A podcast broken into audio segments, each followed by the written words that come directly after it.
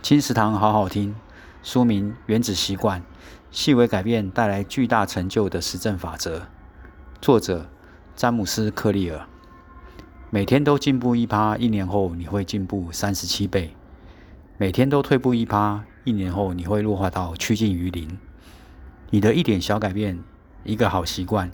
将会产生复利效应，如滚雪球般为你带来丰硕的人生成果。善用了原子习惯的力量，你可以学到十件事，建立一套每天进步一趴的系统，戒除坏习惯，保持好习惯，避免多数人在改变习惯时常犯的错，克服缺乏动机和意志力的问题，建立更强大的身份认同与信心，腾出时间建立新习惯，设计让你更容易成功的环境。做出可以造就巨大成果的微小改变，在养成好习惯的路上走偏时，回到正轨，将本书中提到的概念运用在实际生活中。